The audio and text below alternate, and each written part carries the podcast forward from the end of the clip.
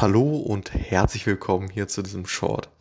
Und zwar solltest du bei der Jobsuche ja, für eine Position Richtung äh, Data Science sehr darauf achten, wie letztendlich diese Position ja, für das Unternehmen verstanden wird.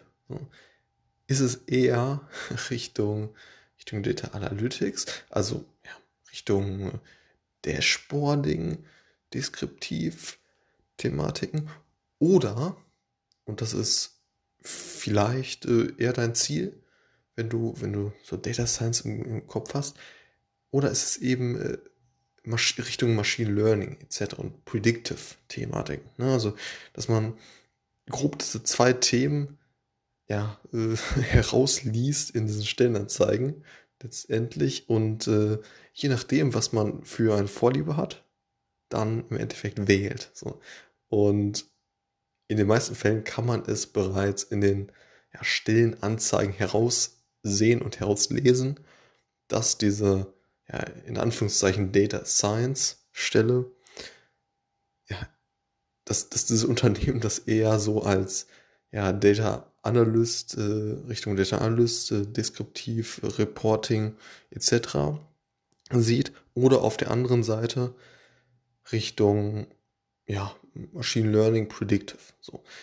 Und je nachdem, was deine Vorliebe ist, mh, hm, ja, solltest du dich dann im Endeffekt äh, bewerben oder nicht. Und ja, wenn du, wenn du das Ziel hast, Richtung Machine Learning, Predictive etc. zu gehen und du das als äh, Data Science äh, Job verstehst, beziehungsweise so verstehst, wo du, äh, dass du dahin möchtest letztendlich, dann äh, ja, solltest du dich im Endeffekt äh, nicht für die Stellen bewerben, wo du, ja, wo diese Unternehmen halt äh, Data Science als ja, Reporting, äh, SQL, deskriptiv, ja, eher Richtung Data Analytics arbeiten siehst. Ne?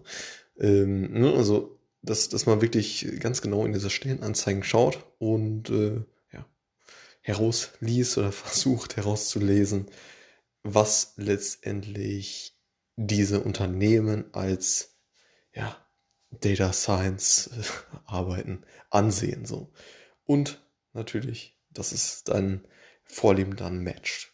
Alles klar, bis zum nächsten Mal, ciao.